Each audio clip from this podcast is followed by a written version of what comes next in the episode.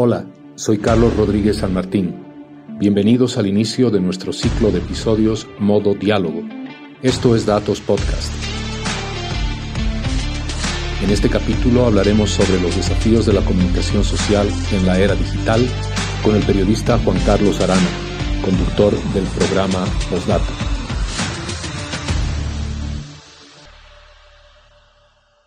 Juan Carlos Arana, eh, contigo hemos tenido un largo periodo de, tránsito con el periodismo eh, en televisión. Hemos tenido un largo periodo de, amistad también. Pero a lo largo de todo este tiempo creo que cada uno ha desarrollado un, talento. El tuyo ha sido obviamente la parte televisiva, la parte visual, y la mía ha sido la parte escrita. Hemos tenido, creo, ese, ese, ese, ese complemento y nunca hemos perdido eh, nuestros reflejos y la orientación que nos ha mantenido en el recorrido y en la vida de la, de la, del periodismo. Y ahora tú emprendes un nuevo rumbo, me parece que la estructura que has eh, con, conseguido y estás conquistando es realmente algo pleno y, y la comunicación está transitando momentos muy difíciles. Eh, las redes sociales han hecho que la televisión, la media impresa sobre todo, vayan prácticamente desapareciendo. ¿Cómo tú ves, cómo enfrentas este ciclo en el que los sentidos de la gente son mucho más afinados para percibir este tipo de cambios? ¿Cómo ves este nuevo desafío, Juan Carlos? Digamos, hablando en un plano más de la comunicación digital que estamos viviendo. Primero, Carlos, es un placer siempre verte. El, eh, eh, somos amigos hace muchísimos años y hemos compartido calle. Nadie nos regaló el puesto ni la visión por el periodismo. Hemos caminado momentos difíciles. Y creo que es una primera salvedad que también es el secreto de que datos, por ejemplo, y que postdata en su momento se sigan manteniendo, porque nosotros hemos sabido lidiar contra la adversidad. Ahora, a tu pregunta, creo que sí, las redes sociales son un gran desafío y han obligado un acicate a la manera tradicional de hacer comunicación en radio, prensa y, obviamente televisión, de, eh, nos hemos tenido que eh, sacudir un poquito. Eh, antes el dueño de una frecuencia era Dios más o menos. El dueño de una radio era prácticamente intocable. ¿Y qué te voy a decir del, del directorio de un periódico? Hoy día cada ciudadano con un celular ya es tu competencia. O sea, no necesita una enorme inversión. Sin embargo, las redes tienen un talón de Aquiles y hay que saberlo reconocer. Que las redes, eh, en muchos casos, con las fake news y con, eh, con todo lo que viene a ser eh, la inmediatez con la que a veces, con la frivolidad a veces que se va manejando la información, no son medios de consulta permanente. Sí, hay un segmento generacional que recurre al celular, a la computadora para informarse, a lo digital en general, pero a tiempo de confirmar una determinada información, dice que están desapareciendo las AFPs, no recurre precisamente a lo que dice un influencer, recurre a lo que dice el portal electrónico del deber, ¿no? Entonces, creo que esa historia y ese peso eh, en general tiene una, una ventaja significativa. La firma de Carlos Rodríguez es la firma de Carlos Rodríguez. Eh, el comentario de Juan Carlos Arana tiene un peso específico para los seguidores que tengo. Obviamente, eh, la señora Zacaca, por ejemplo, con sus 4 millones de seguidores, eh, hace un comentario, baila y va a tener más seguidores que yo en lo digital. ¿Crees eso verdaderamente, Juan Carlos? Digamos Que, que, los medios necesitan gente que haga opinión de verdad, eh, válida, que la gente eh, reconozca ese tu esfuerzo o eso también crees que se está como que perdiendo? No, yo creo, por ejemplo, hemos visto a la nata en la Argentina, ha, mutado a hacer TikToks serios, no precisamente bailando, y eh, tiene miles de seguidores. Jaime Bailey ha intentado y está en esa lucha, por ejemplo, de eh, seducir a otros segmentos etarios a través de reducir contenido, ser más inmediato. La gente quiere información muy rápida, quiere informarse en un minuto o en dos, exagerando. Y creo que eso nos ha obligado a nosotros a eh, remozarnos, ¿no? A, tratar de eh, ser mucho más concretos y breves y ser mucho más variados en contenidos. pero a la hora de verdad de informarse la gente o a la hora de creer algo, yo creo que está buscando no más gente seria. O sea, y eh, lo que dice la María Pando es serio, lo que dice don Carlos Valverde es serio, lo que, lo que de alguna manera un medio como Página 7 lo publica, eh, de alguna manera tiene su cantidad de seguidores. Eh, evidentemente un influencer podrá llegar a más gente, pero es mucho más efímero, es como una bengala en la noche. La otra es iluminación permanente, ¿no? Bien que toques el tema, porque hay un par de conceptos sobre precisamente lo que dices, ¿no? Un super periodista el concepto de un superperiodista que se convierte en una especie de nodo por el que pasan realmente los filtros de la información seria, lo que acabas de decir. Pero ese superperiodista eh, no lo tenemos como que muy eh, a menudo entre nosotros por las dificultades también que, aparece, que, que, sufre el periodismo, la censura, la autocensura, que a uno al final acaba, acaba asumiendo como, como parte del desafío del trabajo. Esa orientación del nodo de la información que pasa por una persona es cada día, yo creo, más, más cabal para referirse a, a un contenido serio, a un contenido didáctico y que te informe realmente. Nosotros hemos venido de una escuela, querido Carlos, eh, influida quizá por la escuela gringa, donde decían good news, no news, ¿no? Eh, las buenas noticias no son noticias. Y creo que la gente no, hemos caído en nuestra propia trampa. La gente no ve noticiosos para allá, ay, ay, ay, no, no, sabes que ya no tolero ver tantas malas noticias, ¿no? Eh, y es que el periodismo ha entendido que el periodismo solo debe alimentarse del escándalo, del de, eh, hecho de corrupción, de la violencia, de la crónica roja y en algunos casos de la amarilla. Y, eh, por ejemplo, hay notas muy sabrosas del emprendedurismo, que hoy día es inspirador. Hay notas muy sabrosas de la inversión, la creación de empleo, invenciones que se hacen en nuestro país, desarrollo de startups, desarrollo de, muchas cosas que creo que merecen tener pues un titular en primera página. Eh, creo que el arte, el deporte y otro tipo de eh, mensajes que construyen una sociedad en su conjunto, la gente los va buscando. Entonces, creo que el periodismo, para subsistir y no periclitar en esta ruta perversa de eh, querer solo informar malas noticias, creo que ha tenido que mutar. Ahora, este, este nudo que tú dices de, gente que por ahí se ganó eh, el, el, el, nombre o el título de líder de opinión, creo que también está cambiando. Hoy día Hoy día creo que ya eh, esa capacidad eh, inmaculada e irrestricta de que lo que dice un periodista es intocable o irrevisable, ya tienes la interpelación permanente en la sociedad civil. Y muchas veces cuando tú estás informando algo, ya horas antes lo ha informado otra gente, y quizá en directo, y quizá con video, y quizá con fotografías. Entonces tienes una competencia en los 7 mil millones de habitantes que tiene el planeta Tierra, y eso te obliga a ti a ser mucho más riguroso.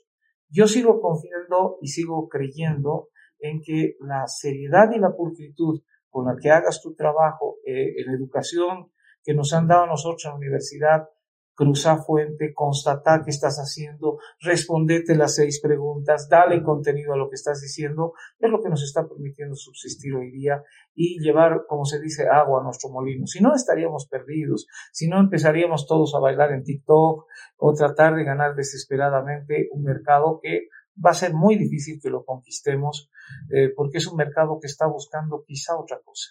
Hay periodismo referente, ¿no? Yo me acuerdo de PAT, por ejemplo, cuando ha comenzado, Recuerdas Carlos Mesa, Mario Espinosa, María Pando, que la has mencionado.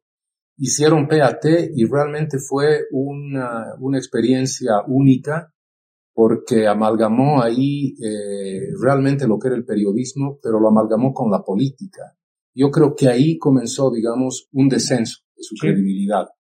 Eh, ahora eh, tú tienes eh, ese tipo de, de periodistas, de canales, digamos, pero lo que no tienes es saber conjugar lo que hemos estado hablando de las redes, el norte que persigue la comunicación. ¿Cómo se hace, eh, digamos, una empresa, un emprendimiento como el que tú estás ahora desarrollando para que eh, siga siendo confiable? Eh, no sé si de la forma como te vistes, no sé si de la forma como, como te expresas, pero yo creo que las nuevas generaciones, las que vienen, las que son totalmente tecnológicas, y son digitales, esperan otra respuesta también de los contenidos, de tu, de tu presencia, de tu opinión. ¿Cómo se amalgaman ese tipo de relaciones interpersonales con el público que ya eh, uno quiere que sea masivo? Ya la figura que tú acabas de, y voy a empezar con el, con el final de tu pregunta, yo creo que la masividad como tal eh, no existe. Ya eh, ni siquiera el, el, presidente Vladimir Putin o el presidente de Estados Unidos eh, va a poder registrar. Su último mensaje creo que ha registrado cuatro puntos de audiencia y es el hombre, ambos son los hombres más poderosos del planeta, ¿me entiendes? Uh, ya esa, esa posibilidad que tenía Jacobo Zabludowski, por ejemplo, eh, Televisa transmitía el noticiero de Zabludowski, tenía 28 puntos en rating, o sea, los demás canales podían apagar incluso sus novelas y sabían que toda la gente estaba viendo el noticiero central de México. Ya esos tiempos pasaron ya eh, no, no va a existir otro, otro Carlos Mesa, digamos, que tenga la posibilidad de decir quién vive y quién muere, o si un ministro es apto o no es apto. Creo que hoy día eh, tenemos que entender que llegamos a nichos de mercado muy concretos, seguidores muy concretos, que eh, van a, no, tampoco son incondicionales, porque ellos también nos están fiscalizando. Y ellos van a decir, no, no, no, no, lo que acaba de decir a la rana, mira, no es verdad, porque esto, esto, esto, esto es así. Entonces, siento que la interpelación hacia el liderato del, irrestricto del comunicador se ha terminado y tenemos que tenerla absolutamente clara de que nosotros estamos en permanente revisión y examen. Ahora, sí lo que tenemos tiene un peso específico. Por eso somos tan incómodos al poder, siempre lo hemos sido, Carlos. El tiempo que el general Banzer estaba, nosotros estábamos tildados de ser MNRistas. El tiempo que Jaime Paz estaba allí, éramos adenistas. El tiempo que el MNR estaba allí, nosotros éramos, no sé, ucesistas. Eh, y el tiempo que Don Evo Morales manejó el Palacio de Gobierno, nosotros éramos opositores de la derecha. Eh, no sé cómo nos verá este gobierno. Ojalá que nos mire con un poquito más de generosidad y eh, amplitud eh, creo que racional, que es lo que hace falta en un país completamente polarizado. Eh, pero mm, que nosotros nos sintamos más o menos dioses del Olimpo en un pedestal, eso se ha terminado. Nosotros nos tenemos que ganar día a día el derecho de que alguien nos ponga un like o eh, nos, nos siga o confíe en nosotros. Ahora, gracias a Dios, los que tenemos casi 40 años haciendo periodismo, pues la gente de varias generaciones nos reconocen y nos conocen, ¿no? Mm, eh, hay mucha gente que aparece como un fenómeno mediático eh, caído desde allá de la Argentina, ¿no? Y te hablan con un tono así, dicen qué bárbaro, y te hablan en redes privadas, y te hacen hacer lo que te da No, es que viene de la Argentina, él sabe lo que tiene que hacer. Pero a la hora nona, eh, yo creo que la gente vuelve a lo tradicional, ¿no? Dice, no hay, no hay Miss Universo que resista una ducha. Yo creo que sí, no, porque claro, se cayó la peluquería, las pestañas falsas y el maquillaje. Eh, yo creo que nosotros, la gente nos conoce duchados, ¿no? Nos conoce caminando las calles, nos conoce nuestros mejores y nuestros peores momentos. Eh, y así, a pesar de todo eso, ha decidido confiar en nosotros. Entonces, vamos, creo que esto es una buena nueva y esto es una, eh, y esto es un gran desafío para todos nosotros, que deberíamos aprovechar este cuarto de hora. Ahora, que tenemos que ayornarnos, que tenemos que tratar de entender cómo, cómo son las lecturas y los tiempos comunicacionales. Sí, fíjate las páginas editoriales de los periódicos. Antes tenían gente que te escribía con ocho mil caracteres. no, no los lee nadie, ¿no? Hoy día eh, tienes que tener una columna de, opinión breve. El Twitter es el, la plataforma más, eh, más política y de debate que es inmediato, pero ¿cuánto te aguanta? 154 caracteres. ¿Cómo hacer esa convergencia? ¿no? Es, esa es la pregunta. Es que si no la haces, te mueres. Eh, y, y, eso tienes que tener claro, ¿no? Nuestra generación se está muriendo, hermano. Nuestra generación, los sub 50, ya estamos de retiro. Cuando se había descubierto la televisión, McLuhan decía que era un medio poderoso porque además tenía algo de sensor eh, neurológico, ¿no? Porque te influía, te influía, o sea, te alteraba el sistema nervioso, la televisión. eh, cuando ha muerto McLuhan y ahora con el tiempo, yo creo que ese, ese concepto con las redes sociales está todavía mucho más alterado, ¿no? Entonces, tú ahora tienes una propuesta digital. Tu propuesta digital es tocar el nervio de, las, de, la, gente, cómo lograr, digamos, esa amenidad, ese círculo no es eh, perfeccionista, pero es un círculo de mucha competencia, de mucho profesionalismo. Sabes que antes la dictadura de, la preferencia, la gente en el caso de la tele la manejaba el, eh, el, gerente de programación, ¿no? Porque él decía, ustedes van a verlo al Carlos Mesa a las 8 en punto, ¿no? Y a las 8 en punto tenías que verlo. Eh, la, la, novela El Bien Amado era los sábados a las 7 de la noche y y no estabas el sábado a las 7 de la noche y estabas chao, te habías perdido el capítulo de la novela. Eh, hoy día, con lo digital, eh, el contenido que a la gente le guste lo va a ver al rato que le dé la gana. Si le da insomnio a las 2 de la mañana, está colgado en la nube, está colgado en la web. Y la gente lo va a poder ver y lo va a buscar. Entonces ya ha cambiado el paradigma. Eh, ¿Te acuerdas en la universidad nos decían la comunicación debe ser horizontal? Más horizontal que ahora. Yo creo que hoy día la comunicación no solo es horizontal, es circular. Ya se cae. No, eh, por favor, es, circular. O sea, el, el, famoso feedback es un feedback de ida y de vuelta, pero con carácter de inmediatez. Mm. La gente te destruye si es que no está de acuerdo contigo en un determinado comentario y a veces te destruyen de, de, de, de manera, pero perversa, digamos, y, y botan todos los odios y rencores y frustraciones de la vida y tú tienes que estar dispuesto, porque te sometiste a ese juego, a lo que venga, ¿me entiendes? Entonces hay que ser mucho más rigurosos, hay que entender que los códigos hoy día son mucho más inmediatos. Eh, eh, a mí me pasó universidad, porque doy cátedra en seis materias distintas, que si tú no acicateas tu auditorium cada cinco minutos, se te duerme o se te pierde. Entonces lo lúdico, lo espontáneo, eh, yo creo que hay que quitarle solemnidad a la comunicación, eh, más no seriedad, ¿entiendes? Y antes hemos tenido una comunicación demasiado solemne. Era el Señor discursándonos, el antiguo cura ¿no? de la Edad Media discursándonos y hablándonos a los fieles cómo tenía que ser lo bueno, lo malo y lo feo. Eh, hoy día ese pedestal que tenían líderes de opinión como el Cayetano, el Lorenzo Carri, el Carlos Mesa, el cura Pérez en su momento, se terminó. Hoy día todos estamos. ¿Crees que ya no hay esa unidad? Esa unidad como que se ha quebrado, se ha caído. Yo creo que Carlos nos dejó un hueco muy grande eh, el momento que se metió a hacer política. Creo que ahí eh, el, impacto eh, que Janine Áñez ha causado en, en otras formas políticas de pensar con el año de desgobierno, creo que lo causó Carlos como una bomba atómica en en la credibilidad y en la aspiración de los medios de comunicación nos afectó a todos. Ajá. Ahora entraremos cortito, Juan Carlos, a la, a la propuesta que estás presentando. Estoy viendo, me, has hecho pasear el canal, realmente es fabuloso, te felicito. ¿Cómo lo has logrado? ¿Qué, qué pretendes eh, desde aquí eh, dar a la gente? ¿Qué sensaciones térmicas, qué sensaciones eh, kinéticas quieres reflejar en este, en este nuevo ciclo que estás comenzando? Mira, yo tengo la vieja escuela. Yo creo, uh, hoy día puedes hacer comunicación poniendo un ecran, poniendo una escenografía virtual, eh, una lucecita que te cuesta 200 pesos y ya está, ¿no? hiciste tu noticiero, haces tu, lo que tú te dé la gana. Uh, yo soy de la vieja escuela. Creo que eh, un trabajo serio y un trabajo que comprometa a la gente, con un equipo de 22 personas trabajando para construir información en serio, eh, obliga a que les des condiciones de trabajo las condiciones que yo eh, quizá no he tenido cuando era chango o cuando era periodista de calle, eh, darles todas las herramientas y elementos para que hagan bien su trabajo.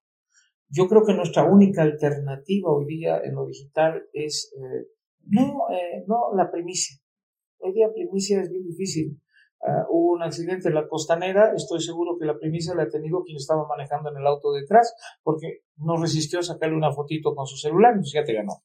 Entonces ya la primicia, la pepa que le decíamos en periodismo no existe más. Pero sí existe la investigación, el dar más elementos, la complementariedad, las partes y contrapartes que son parte del rigor con el que nos han educado a nosotros en el periodismo. Yo creo que ese es nuestro gran nicho. Ahora, eso sumado a tecnología de punta, a high definition, a una inversión significativa en equipos, a la decisión de hacer las cosas eh, en serio, creo que son el combo perfecto que nos está permitiendo tratar de llegar a la opinión pública en un momento de crisis de comunicación.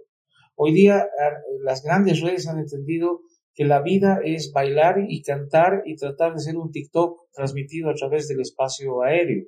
Y yo creo que ahí se equivocan, porque el TikTok los va a ganar siempre, ¿no? Entonces, creo que eh, no terminan de entender los grandes directorios de los grandes poderosos dueños de los grandes medios de comunicación que la gente está buscando comunicación de calidad. Eh, ¿Sabes? Yo comparo un poquito lo, mm. que, lo que sucede en la comunicación, lo, lo mismo que nos sucede, querido Carlitos, con el, con el vino o, con el café. Tenemos café boutique que es comprado en miles de dólares eh, en, los más sofisticados restaurantes de Europa, por ejemplo. Tenemos vinos que eh, de alta gama que están compitiendo y están ganando premios a nivel internacional. Pero el rato me dicen, mira, muy bien, mándeme 10.000 docenas no, no tenemos esa capacidad de producción. Exacto. Yo creo que nuestro nicho en comunicación es la calidad.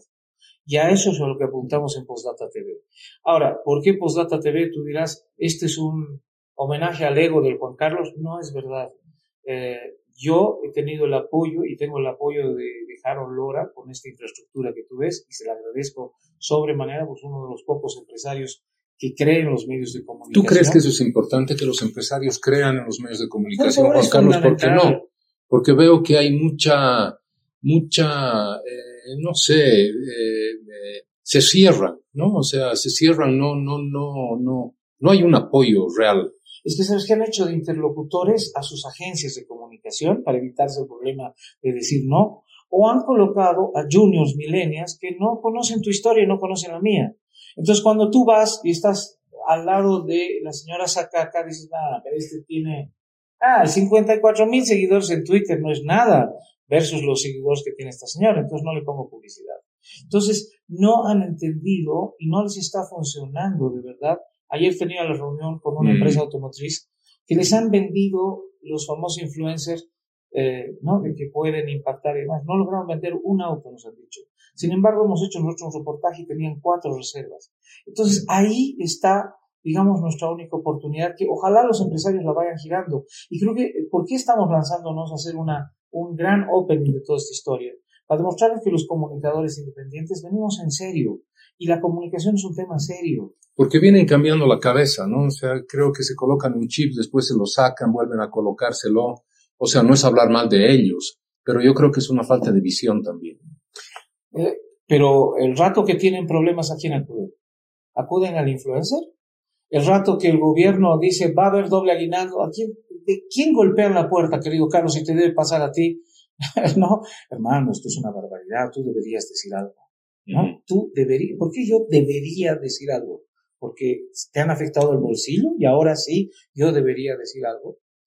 Un país sin una mediática, sin una industria cultural sólida, es un país condenado a ser la finca de quien venga de afuera. Y si te fijas, ¿cuál es el mérito de México, de Brasil, de la Argentina, incluso del mismo Perú o Chile?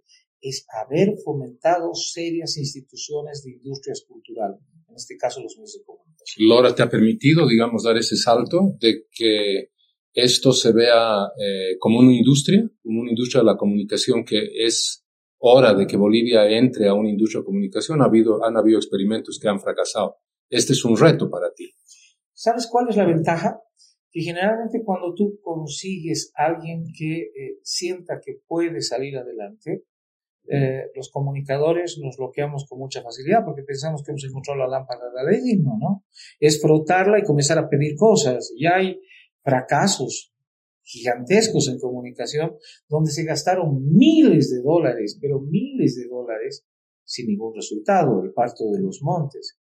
Sin embargo, nosotros, Carlos, cuando tú has empezado con un VHS y un televisor prestado además en plata por tus viejos y logras conseguir una frecuencia que va a salir a nivel nacional en sistemas de cable, eh, y has demostrado que eso es solo con trabajo durante 29 años, ahí hay gente que dice, ah, este tipo no me está metiendo la mano al bolsillo. Este tipo se está poniendo su contraparte y creo que juntos vamos a hacer una sinergia interesante. Entonces cambia el paradigma. No tienes un padrino financiador, tienes un, de alguna manera un socio que te está dando ese espaldarazo con infraestructura, en este caso, que nos está dando Harold, pero nosotros estamos poniendo nuestro know-how y, son, y es un know-how que tiene 40 años que vale de alguna manera. Entonces, creo que es una sinergia interesante. Ojalá que nos vaya bien, ojalá que eh, el poder entienda que esto no está ni para hacer oposición ni para hacer oficialismo, está para hacer comunicación. Ojalá así sea. Si es así, te aseguro que nos va a ir bárbaro. Si no es así, te aseguro que estamos condenados al fracaso. Pero que creo que ya está bueno de que eh, todo lo que se haga en nuestro país se lo haga mirando al Palacio de Gobierno. Creo que hay que hacerlo mirando las potencialidades de los bolivianos. Y este es el caso justamente de Postdata Tengo la misma opinión, eh, comparto respecto a los, a los, a los medios eh, impresos, ¿no? Eh, que pasan, un, pasan lo mismo, o sea, esos periodos largos de adaptación que no son, que, que son complicados, mejor dicho, y que te llevan a reinventarte y que necesitan también una retroalimentación de afuera. Pero mira, te voy a dar un dato. El periódico más vendido en Bolivia es El Deber. Se ha hecho un estudio de mercado porque apostaron los últimos tres años en lo digital, pero durísimo. Miles y miles de dólares en lo digital. El 78% de su facturación es por el impreso. ¿Qué te está diciendo eso? Que hay nomás un país que quiere lo impreso. Lo, lo digital está bien, impacta, es inmediato, pero le gusta ojear su periódico, le gusta ver su publicidad de impresa. Entonces, creo que esa es una oportunidad. Eh, lo digital nos ha fascinado. La pandemia ha acelerado procesos, pero yo creo que no mata lo anterior, remoza lo anterior. Y creo que ese es el gran desafío que hoy día tenemos que, que hacer. La tecnología de la mano, no como competencia, pero lo que no se va a poder inventar, Carlitos, son 40 años de hacer comunicación. Yo he puesto en este canal, con un sitio preferencial, un museo de la televisión, rindiendo homenaje a nuestros hermanos mayores que empezaron la tarea del micrófono. Y creo que nuestro país y las nuevas generaciones han perdido el respeto por los por las canas, han perdido el respeto por el origen. Hay que inventar todo, todo tiene que ser nuevo. Y no hay planta que no crezca o que crezca bien si no asume sus raíces. Y creo que nosotros somos esa raíz todavía que tenemos mucho por trabajar, nos será unos cinco, unos siete años más, y daremos paso a un buen periodismo. Y yo creo que esa es la verdadera apuesta en esto. Yo estoy seguro que yo soy ave de paso y que estoy en el último, en el último tramo de mi vida comunicacional. Pero quiero hacerlo bien, ¿me entiendes? Y quiero dejar una huella para que los chicos que están hoy día estudiando comunicación sepan que comunicación no es agarrar un celular y hacer payasadas. Comunicación es cosa seria. Te mandaré un par de, de tapas de datos para, para el museo, aunque yo no soy, eh, digamos, de televisión, pero creo que es un aporte, ha sido un aporte. Y en ese aporte nos hemos conocido hace, tantos años y me alegro, Juan Carlos, que sigamos adelante emprendiendo esto, como tú dices, dejar un legado para que no se hagan payasadas con el periodismo, para que el periodismo crezca, sea serio y aporte. Yo creo que los chicos tienen el derecho de conocer esta historia, conocer quién era un Lalo, quién era un Lalo Lavalle, quién fue un Mario Bayá, eh, por qué Cucho Vargas eh, fue relator oficial de la Copa Sudamericana para toda América Latina. Y no tenía un acento argentino, decirte vos, no, era el Cucho Vargas, ¿no? Entonces creo que tenemos que reivindicar lo nuestro como industria cultural. Creo que la revista Datos ha sido el primer medio que se lanzó a hacer periodismo a profundidad, por ejemplo, impreso, te las jugaste y te las jugaste y jugaste el patrimonio tuyo y de tu familia en esta historia. ¿Cómo no tiene que ser reconocido esto? No, hoy día, no, es que yo tengo un portal electrónico y le ofrezco por 100 bolivianos decir lo que usted quiera. ¿Eso es periodismo? No. Entonces, tú tienes una historia y esa historia debe ser valorada. Eh, yo peleé, por ejemplo, para que, eh, junto con Willy Claudio, para que le den el cóndor de los Andes a Batir de Casasola. ¿Sabes por qué? No solo porque quiero un montón esa mujer, sino porque creo que está bueno que este país deje pasar hombres y mujeres buenos, hombre. En la comunicación, en la cultura, en los distintos campos y los pierda como si esta fuera una factoría inagotable de talentos. Y vaya que hemos tenido gente talentosa. Se acaba de morir don Mario Ríos Gastelú, eh, una pluma increíble en el momento de hacer crónicas. Eh, anteayer asistí al, al entierro de Oscar Violeta, el primer sonidista de la televisión boliviana. Entonces creo que tenemos que hacer cosas y hacerlas bien y reconocer a nuestra gente, reconocer a un Carlos Rodríguez, reconocer a la gente que, que ha hecho comunicación y que ha construido esto eh, con muchísimo esfuerzo. Gracias, querido hermano. Que te vaya muy bien en este nuevo eh, camino. Gracias, querido Carlos, y gracias a la revista Datos.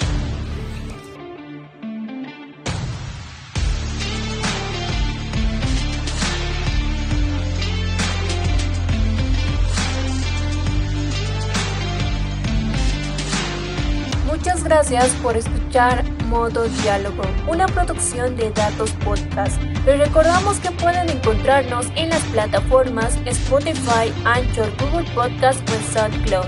También nos encuentras en datos-bo.com, donde además puedes apuntarte a nuestro newsletter y del mismo modo suscribirte y apoyar nuestro trabajo periodístico serio e independiente. Hasta la próxima.